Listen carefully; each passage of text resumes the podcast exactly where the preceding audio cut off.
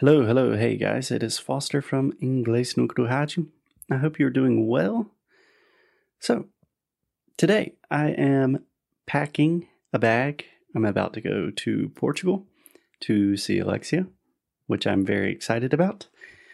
And I was thinking, one of the reasons that I think a lot of people enjoy this show and why a lot of you listen to this show day after day, which is still really crazy to me.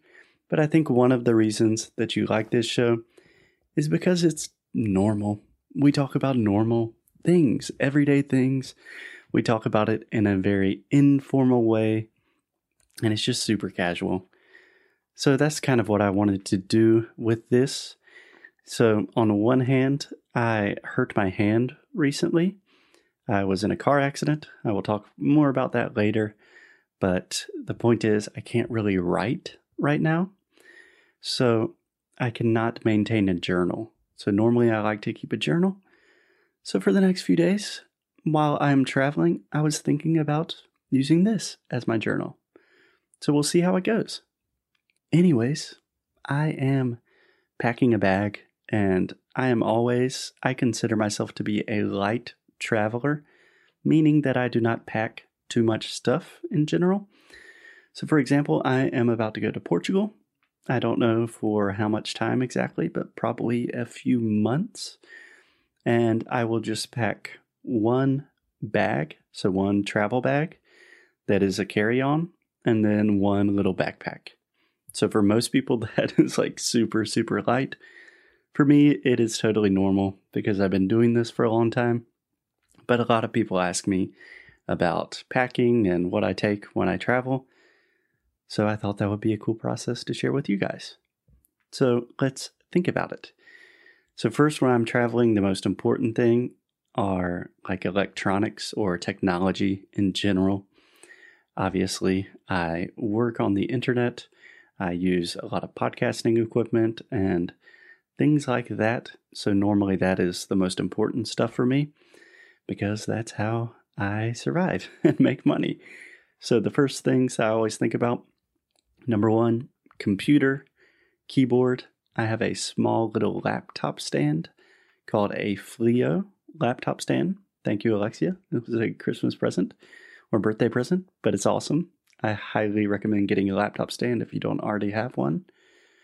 Let's see, then I have iPhone. Um, naturally, you need a phone to stay connected. Then I have two pairs of headphones. I know this is a little bit ridiculous, but like I said, I spend a lot of time with headphones in my ears. So I have the Apple AirPods and a pair of noise canceling headphones. Those are both super, super important to me. What else am I going to take in terms of technology? So I play music. I think a lot of you guys know that. So I already have a guitar in Portugal, but I will probably take some guitar strings, some accessories for guitar, and I also have a mini little keyboard that I can plug into my computer. That's how I write all of the music for Inglês no all on a keyboard. And what else? Ah, we have microphones for the podcast. That takes up a good bit of room. We have a lot of chargers, cables, cords, and I think that's probably it in terms of technology. Ah, and a Kindle. A Kindle, and then journal, pen, and paper, which isn't advanced technology, but also very, very important. So that is pretty much it in terms of technology. So let's see what we have in terms of clothing. Um, in general, I try to pack for like one solid week or maybe 10 days. So let's see, I have one, two, three, four. I think I have eight, mm-hmm, eight to 10 t shirts. Very casual, very easy. Probably four pairs of pants. Probably eight to 10 pairs of socks a few athletic shorts when I want to work out or go to the gym, which hopefully I will be doing more of. And what else? I just have one pair of shoes. I'm going to buy new shoes in Portugal. that's a good travel tip. If you are trying to save room when you travel, just buy stuff when you get there. Honestly, it's a lot easier most of the time. And I think it's going to be really cold in Portugal. So I have a big winter jacket and a scarf and a winter hat.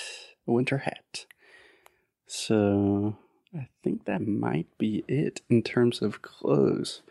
Okay, so no, I have like eight to ten t shirts. Then I will probably take three or four like nicer shirts. And I think two sweaters. That way I can use layers, be comfortable. And ah, I have a gimbal for recording videos. If you don't know what a gimbal is, it is what a lot of YouTubers use. And you can imagine it's like a it's like an really advanced, ridiculous selfie stick. And I think that's pretty much it. Ah, I also have my toiletries. So normally I take two toothbrushes, some toothpaste, deodorant, medications, floss. I take a, a beard trimmer. So it's not like a real razor, but an electronic beard trimmer. And that's more or less it. People ask, how do you travel the world with just one bag and you're not checking any items, just using carry on items? And that's it. Just don't pack too much stuff. If you are new to traveling or traveling internationally and you want to travel lighter, a good rule is to pack everything you think you are going to need and then just remove half of that. And even if you don't actually remove half, it's just a really good way to kind of take inventory of what you have, what you need, and, eh, and passport, stuff like that. But yeah, that's it. That is my packing list for 2020. And yeah, I got to get on a flight pretty soon, so I probably need to finish packing. So I will talk to you guys later.